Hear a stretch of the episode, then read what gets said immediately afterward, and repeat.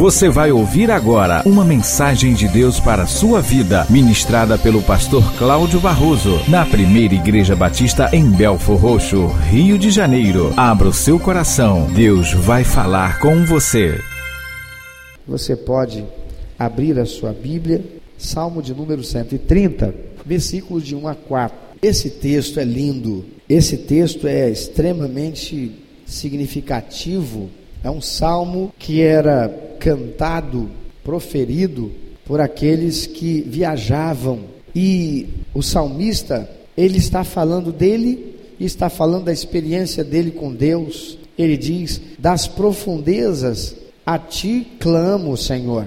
Senhor, escuta a minha voz, sejam os teus ouvidos atentos à voz das minhas súplicas. Se tu, Senhor, observares as iniquidades, Senhor, quem subsistirá? Mas contigo está o perdão, para que sejas temido. Esse temido aqui não é temido de ter medo, ficar apavorado em relação a Deus. Esse temido é temido de ter reverência, temor reverente de Deus. Então ele diz: Mas contigo está o perdão, para que sejas reverenciado por, teu, por tua misericórdia, reverenciado pela tua bondade. O salmista diz: das profundezas do desespero. Ele está clamando a Deus de uma situação que ele está vivendo, que para ele é como um poço fundo, e ele está lá nas profundezas desse poço, clamando a Deus. Ele está como o salmista que escreve dizendo: Olha, ainda que eu vá pelo vale da sombra da morte, ele está passando por um momento terrível, e ele lá naquela realidade triste, dolorosa, talvez para muitos sem saída, ele clama a Deus, das profundezas a ti clamo, ó Deus das profundezas do desespero, olhar para um lado, olhar para o outro e não ver possibilidade de solução para a questão. Olhar para um lado e olhar para o outro e sentir-se absolutamente sozinho, ainda que estando em meio a muitas pessoas. Há muita gente que está vivendo assim, está num ambiente de profundeza, ele está num lugar de solidão, fazendo mergulho, pesca submarina. Eu eu mergulho, eu tenho que estar mergulhando. E algo muito interessante é que às vezes para nós olhamos certas fotografias e nós vemos aquela aquela praia, aquele mar com água clarinha, transparente, e a gente consegue ver o fundo de areia. Quantos já viram uma foto assim? Já viram? Ali não tem vida. É lindo para nós que estamos de fora. A gente está olhando, a gente só pensa nesse calorão e assim, ah, eu dentro daquela água ali, ah, eu dentro daquela praia. Mas se você mergulhar, praticamente você não vai encontrar vida marinha ali, é água e areia. E é interessante que às vezes, em alguns lugares, mergulhando, a gente encontra isso, um lugar de aridez. Eu não sei quantos aqui já estiveram em algum tipo de deserto.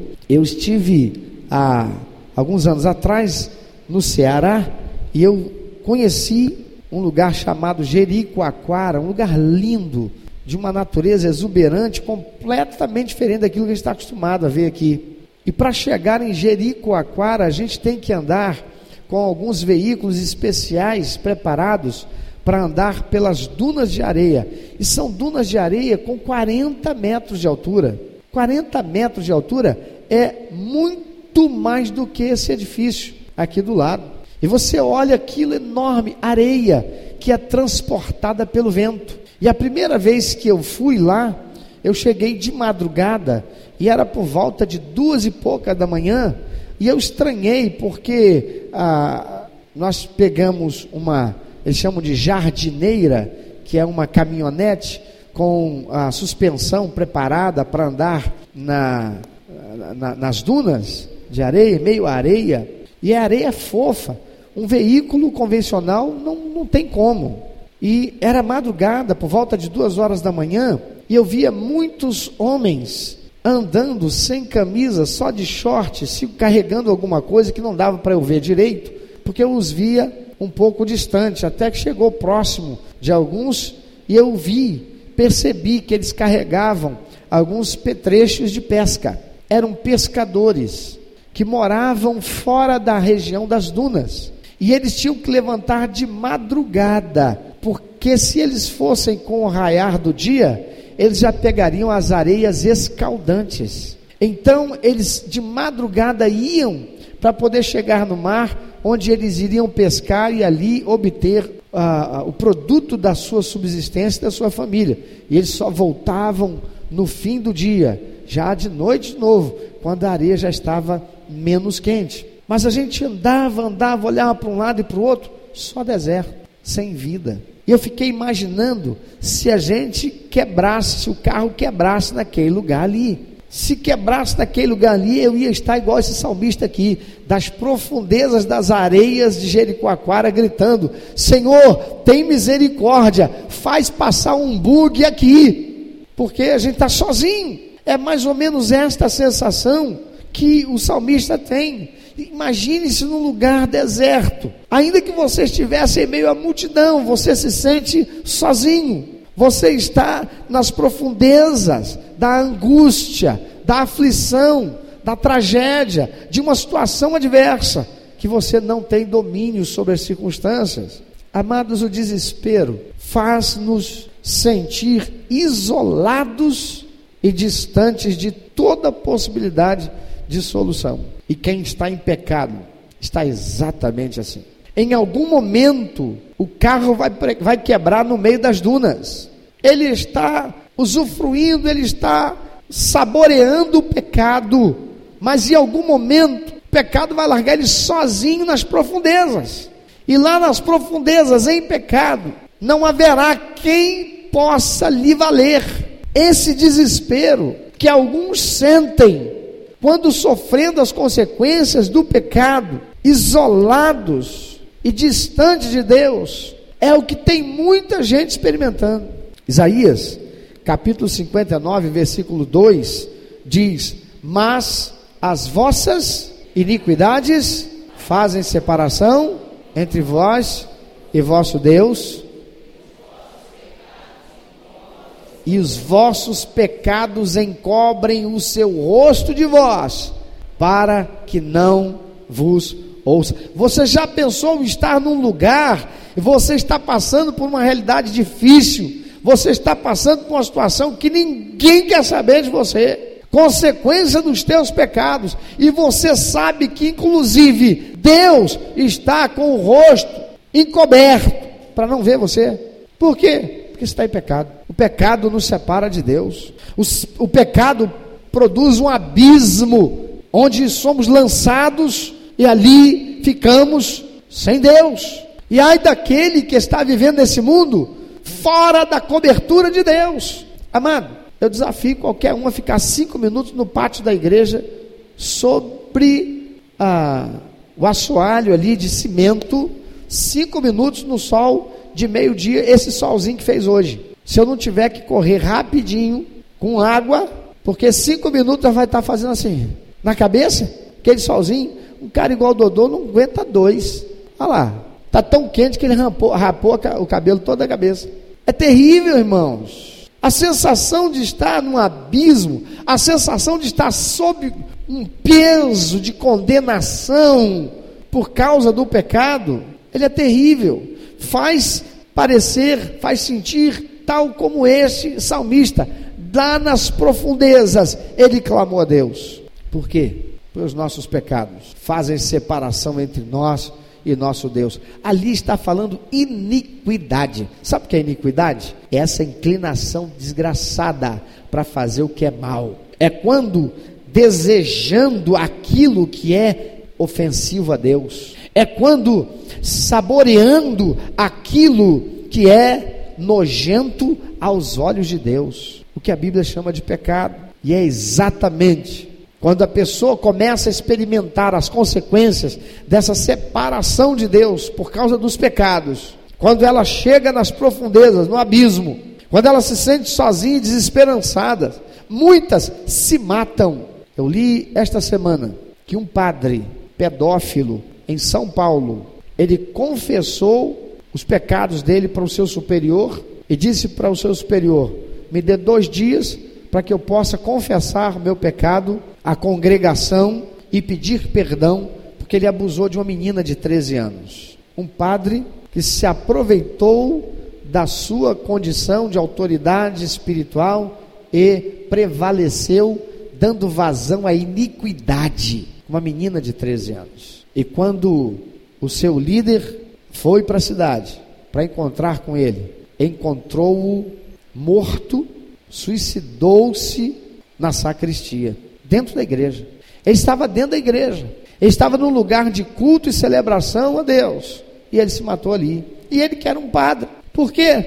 Porque ainda que conhecendo e sabendo e tendo lido e tendo o suficiente para ensinar para os outros, aquilo não foi verdade para ele. Amado, tem muita gente, tem muito crente dentro das igrejas, tem muito líder espiritual que está falando da palavra de Deus, mas ela não está enraizada dentro de si. Ela não está fazendo parte, ele não é um com ela.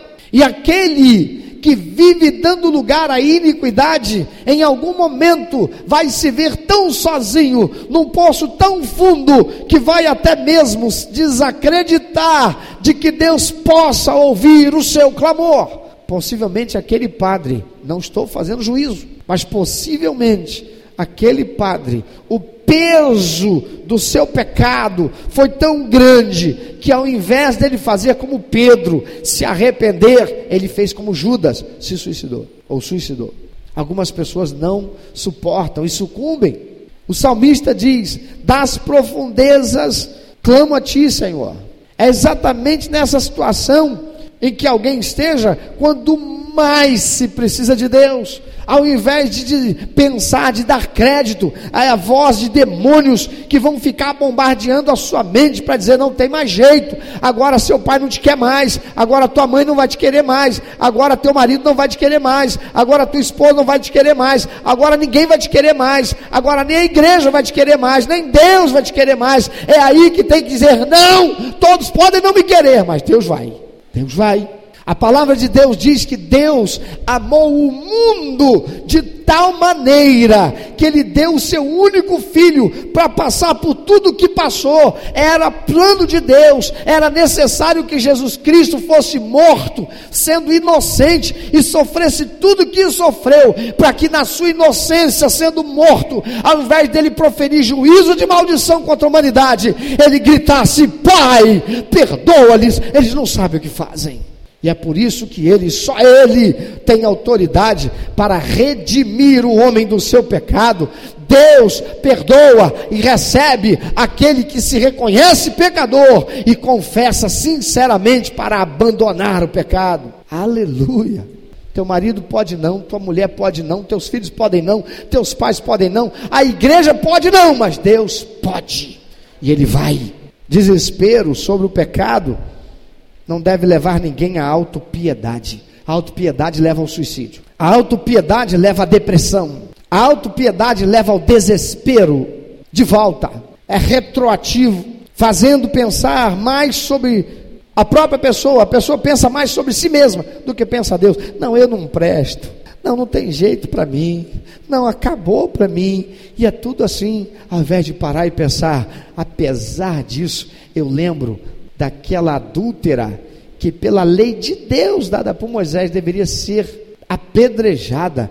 Mas Jesus Cristo disse: Nem eu te condeno, vai, não peque mais. Eu me lembro daquele ah, fariseu, líder de uma sinagoga, que não cria em Jesus, mas porque a filhinha dele estava morte, ele busca Jesus como último possível recurso. E Jesus diz para ele: Tudo é possível que crê? Você crê? Ele diz: Não, eu não creio, não, mas me ajuda a crer. E Jesus curou aquela criança.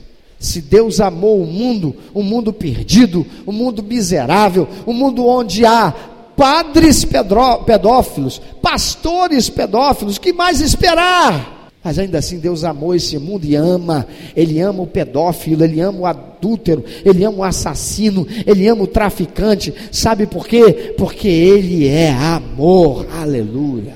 Ele só não pode aceitar a sujeira do pecado, ele não pode aceitar a pedofilia do pedófilo, ele não pode aceitar o adultério do adúltero, ele não pode aceitar o tráfico do traficante, ele aceita o traficante, ele aceita o pedófilo, ele aceita a pessoa e não o que ela representa com a sua sujeira. É por isso que Jesus morreu na cruz para carregar sobre si toda a sujeira do pecado.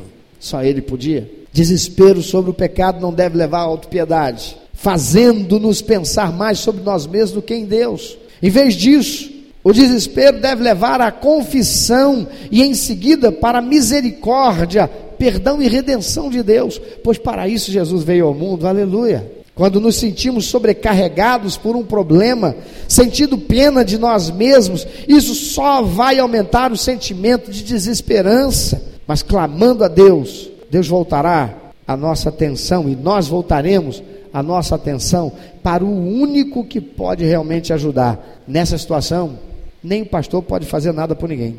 Eu não posso colocar uma palavra de confissão na boca de alguém que não queira fazê-lo, que não reconhece que deve fazê-lo. Eu não posso colocar na boca de ninguém a palavra de pedido de perdão àquele que não reconhece que errou. Isso é a pessoa quem tem que fazer. A única forma de alívio para a alma enredada pelo pecado é arrependendo-se e voltando para Deus. Muitas coisas se apresentam como desvios, muitas coisas se oferecem como remédios, drogas, sexo, um outro relacionamento conjugal, consumismo, bebida, trabalho, trabalho, trabalho. Mas a alma descobre que cura só Deus tem para dar.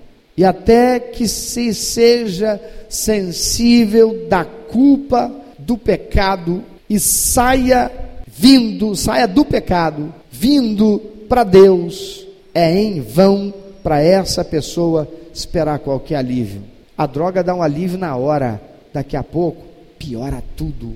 O sexo pode trazer um alívio naquele momento, depois piora tudo. O trabalho ocupa a mente enquanto se está lá, mas daqui a pouco o corpo vai precisar de descanso. Piora tudo.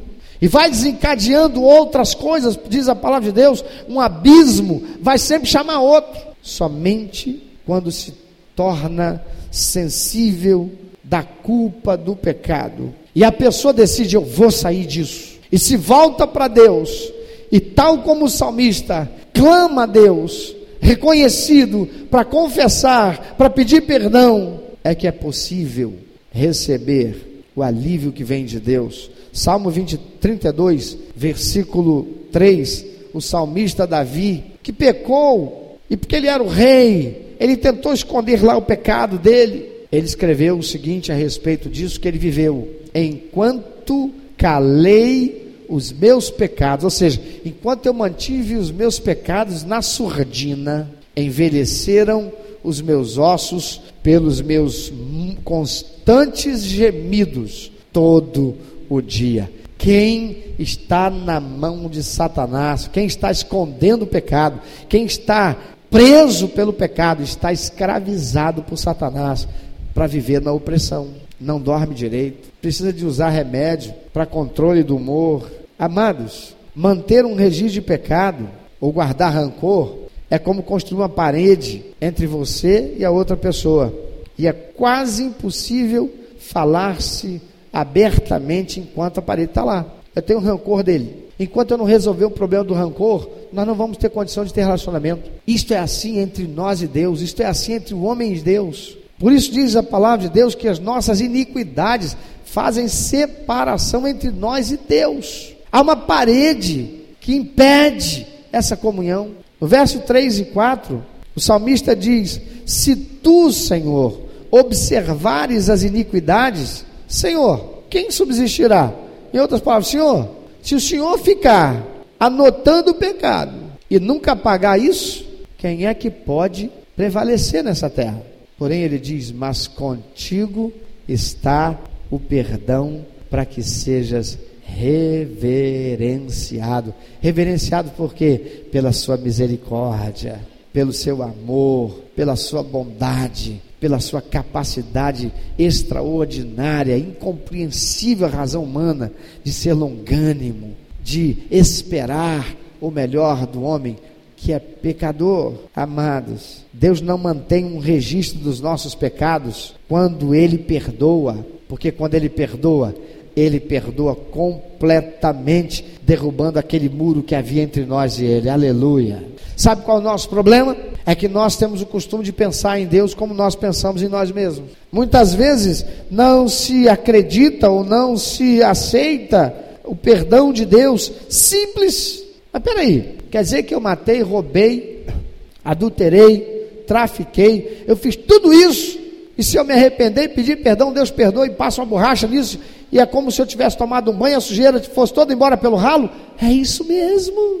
Aí nós temos a inclinação para dizer assim: ah, mas não pode ser assim. É simples demais. É simples demais? Quem foi que disse? Foi preciso que Deus mandasse seu único filho a esta terra, incorporasse como um ser humano, vivesse aqui 33 anos sendo tentado todos os dias, o dia todo, e não pecar, e ser preso sendo inocente, apanhar de forma vil, ser torturado como foi, degradado na sua condição humana e pregado na cruz, enquanto zombavam dele, escarneciam dele, cuspiam nele. E ele ainda disse: Pai, perdoa-lhes, porque eles não sabem o que fazem.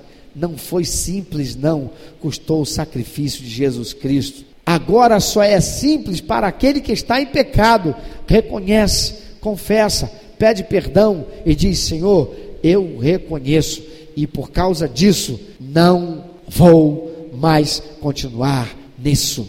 Eu saio agora desse pecado. A palavra de Deus diz em Miqueias, capítulo 7, versículo 18 e 19: Quem, ó Deus, é semelhante a ti, que perdoas a iniquidade e te esqueces da transgressão do restante da tua herança? O Senhor não retém a sua ira para sempre, porque tem prazer na misericórdia. Tornará a ter compaixão de nós, pisará aos pés as nossas iniquidades e lançará todos os nossos pecados nas profundezas do mar. Aleluia! O Senhor fez isso em Cristo Jesus. Ele, com seu sangue derramado na cruz, ele veio para pagar o preço de remissão, de resgate, pagamento total da dívida de pecado de todo aquele que crê e recebe a Ele como único, eterno, suficiente Salvador. É simples assim, se você crê, porque enquanto não, você fica nas profundezas.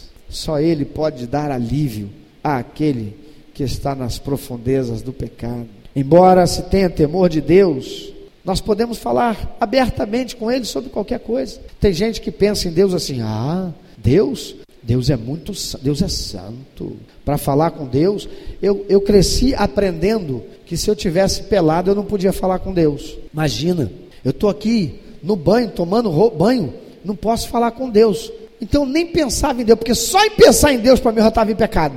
Deus está me vendo aqui. Eu entrava no banheiro, eu não queria pensar em Deus. Imagina, Deus me vendo fazendo necessidades aqui. Número dois, é número dois? O sólido, ou o pastoso, né? É número dois? Sempre confundo. Imagina, Deus aqui sentindo mau cheiro. Amados, é como muitas vezes nós, por causa da nossa ignorância, e por causa do pecado, nós somos levados a ver Deus assim, tão distante de nós. Tem uma barreira terrível entre nós. Pois eu pego Beatriz, a minha filhinha, cinco aninhos, eu ainda tenho que levá-la ao banheiro. Ela ainda não sabe uh, fazer a sua asepsia sozinha. E eu a levo, e eu fico lá, e eu fico batendo papo com ela e vendo, ouvindo e infelizmente sentindo cheiro. Faz parte. E muitas vezes ela está sentada lá, fazendo o número um e o número dois. Ela olha assim, e diz: Papai, tem uma coisa para te dizer. E eu digo: O que, que é, filha? Eu te amo até o céu. Mas, fala isso agora não. Primeiro você tem que terminar aí. Quando você tiver limpinha de roupa mudada, aí você vem falar comigo. Você acha que eu vou falar isso? Eu fico molinho, né? Com aquela declaração de amor. Amados, nosso Deus, ele é onipotente onipresente. Ele pode estar em todo lugar ao mesmo tempo, se ele quiser. Ele está em todo lugar onde ele é desejado. Ele está em todo lugar onde ele é invocado. Perto está o Senhor daqueles que o buscam, daqueles que o buscam em espírito e verdade. Então não importa se você está lá no banheiro fazendo número um, número dois, te deu vontade de falar com o Papai do céu, fala porque ele vai te ouvir. Porque o que faz separação entre nós e Deus são os nossos pecados. Não é se eu estou sem roupa, não é se eu estou ali fazendo número dois, são os nossos pecados, as iniquidades. E a palavra do Senhor diz que Deus, Ele é tão extraordinário no amor, que para aquele que se arrepende, confessa e deixa, porque não adianta arrepender e confessar, se não deixar, ah, por favor, deixa eu beber uma água, olha para quem está do teu lado, Fala para ele, se não deixar, não adianta. Tem gente que vem, ai Senhor, me perdoa. Eu, Senhor, eu sou um miserável, Senhor, eu não presto. Ai Senhor, eu não estou digno, Senhor, me perdoa em nome de Jesus. Sai daqui e volta a fazer a porcaria. Daqui a pouco, houve uma mensagem como esta, que o Senhor está perto de todo aquele que invoca Espírito e verdade, está lá, Senhor, eu conheço quem é, Senhor, eu não consigo, me perdoa. E nunca larga a sujeira nunca abandona o pecado. Amado, se você tem sinceridade, se você é sincero diante de Deus e não quer viver no pecado, abandona o pecado. Eu conheci poucas pessoas que chegaram a um nível de submissão a demônios tão grande que os demônios tomavam a mente dessa pessoa ou dessas pessoas quando elas verdadeiramente queriam ter a atitude certa de caminhar na direção de Deus, mas foram poucas. Porque a grande maioria são as pessoas que dão autoridade para esses demônios. Elas dizem: Ah, mas é tão difícil, pastor. É tão difícil. É tão difícil porque não morreu para o pecado. Porque quem morre para o pecado nunca mais vai buscá-lo, nunca mais vai praticá-lo, não o quer mais. E aquele que não quer, abandona o pecado.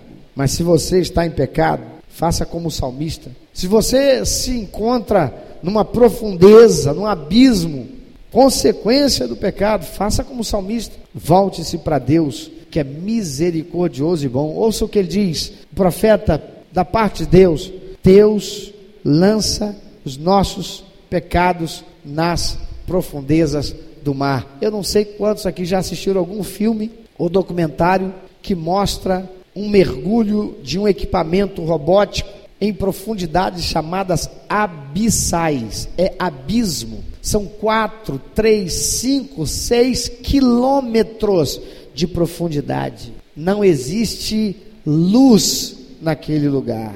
Não há luz lá, é um deserto. O que o profeta está falando da parte de Deus aqui é para aquele que, per, que arrepende e confessa dos seus pecados e pede perdão para Deus.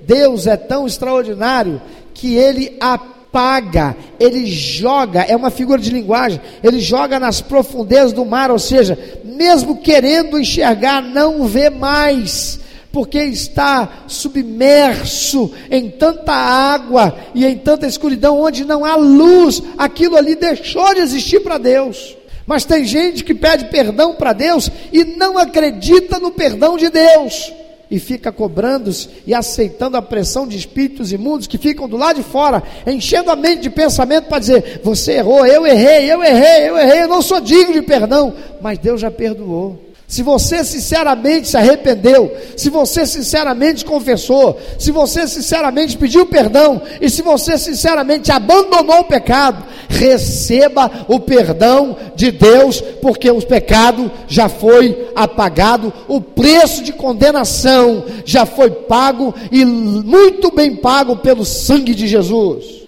Então, se você está em pecado, faça como o salmista Volte-se para Deus que é misericordioso e bom e está sempre pronto a perdoar, mas faça uma aliança com Ele para não mais o ofender e andar na presença dele daí em diante em retidão. Este pecado eu não cometo mais. Mas se você pecou, se arrependeu, confessou, pediu perdão, se consertou com Deus, quando você for orar, tenha em mente que Deus não tem mais nada contra você. Põe a sua cabeça no travesseiro. E se vier um demônio para te levar a pensar de volta no pecado, abra a tua boca, porque ele não pode ouvir o teu pensamento e diga: Jesus é vencedor, é vencedor, é vencedor. Satanás é perdedor e eu não tenho parte com ele. Pode sair fora porque eu já fui liberto, eu já fui remido, o meu pecado foi perdoado e eu estou livre. A palavra de Deus diz: resista ao diabo, ele vai fugir de você. Então, Deus não tem mais nada contra você.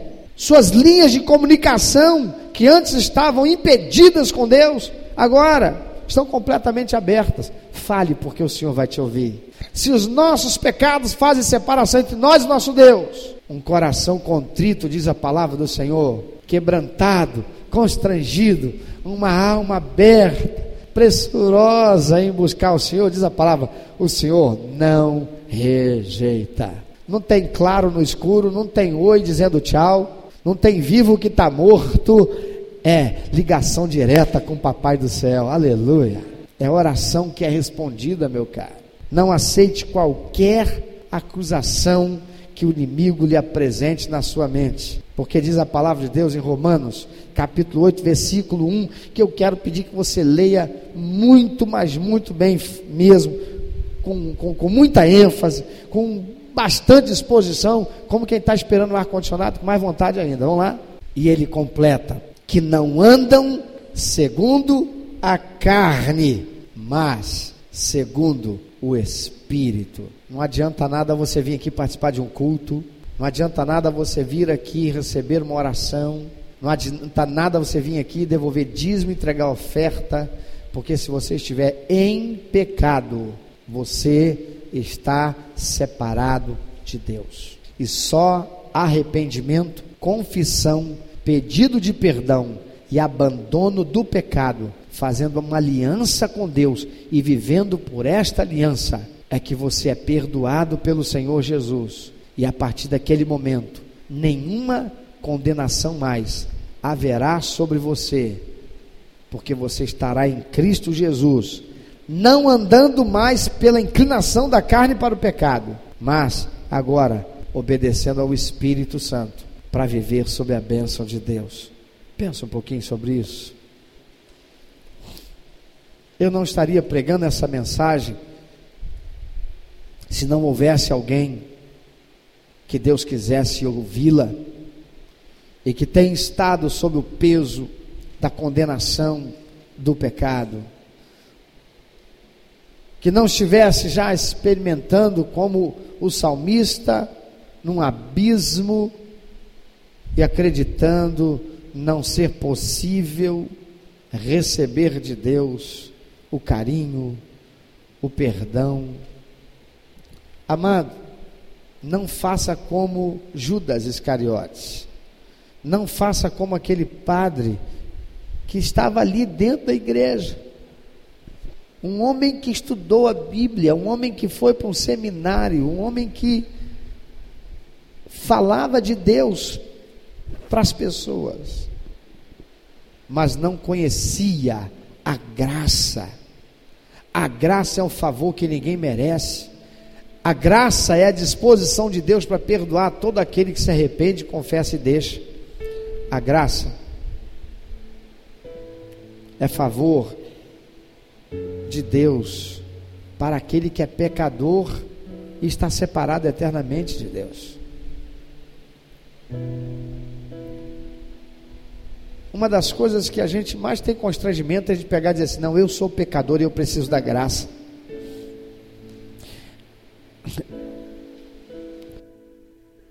E isso é terrível, porque quando nós cometemos pecado, todo mundo espiritual presencia. Esta é a razão pela qual Deus diz, o Senhor Jesus diz: aquele que não me confessar perante os homens, eu também não vou confessar ele perante o Pai, coisa nenhuma. Por quê? Porque ele quer ser perdoado e ficar quietinho, guardando lá escondido. Ele não quer ser testemunho para ninguém. Ele não quer que ninguém ouça ele dizer assim: olha, não peque igual eu pequei. Não, porque eu pequei e eu passei por isso. Não vale a pena. Então, ele vai deixar que o outro vá cair no mesmo erro que ele. ele não quer testemunhar para ajudar outros a não cair no pecado. Ela não quer. Quer receber o perdão e ficar ali como meu agente secreto. Deus não aceita isso.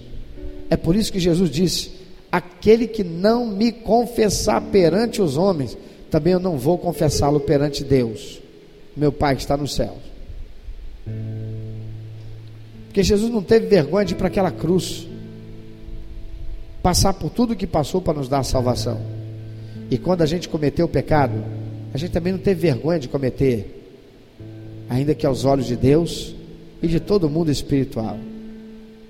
Por isso, aquele que está em pecado deve confessá-lo, pedir perdão, arrepender-se e receber a graciosa ou gracioso perdão restaurador do Senhor Jesus. Eu quero te dar uma oportunidade da parte de Deus. Você precisa de libertação. Libertação desse peso de culpa, libertação desse peso de condenação, libertação desse peso de acusação que está sobre você. Você se sente num abismo, precisa sair dele. Volte-se para Deus agora, nessa hora. Não importa o que você tenha feito, não importa quem você seja aos olhos da sociedade do mundo, não importa o que tão grave você tenha cometido, para Deus você está acima de tudo isso, se o teu coração for sincero, arrependido, para confessar e pedir perdão para Deus e abandonar o pecado, para viver não mais segundo a carne, mas segundo o Espírito Santo. Meu amado ouvinte, você que ouviu esta mensagem, se Deus tem falado ao seu coração, se você foi constrangido pelo Espírito Santo e quer compartilhar isso conosco, quer que nós estejamos orando por você. Se você quer nos informar que você recebeu Jesus como teu único, eterno e suficiente Salvador, se você quer saber um pouco mais a respeito do que fazer para dar prazer ao coração de Deus e viver a vida que o Senhor tem reservado para você, vida de paz, de equilíbrio, de satisfação, entre em contato conosco. Ligue para nós. Anote, por favor, é 21 2761 1059 21 2761 1059. Entre em contato conosco. Deus quer continuar falando com você.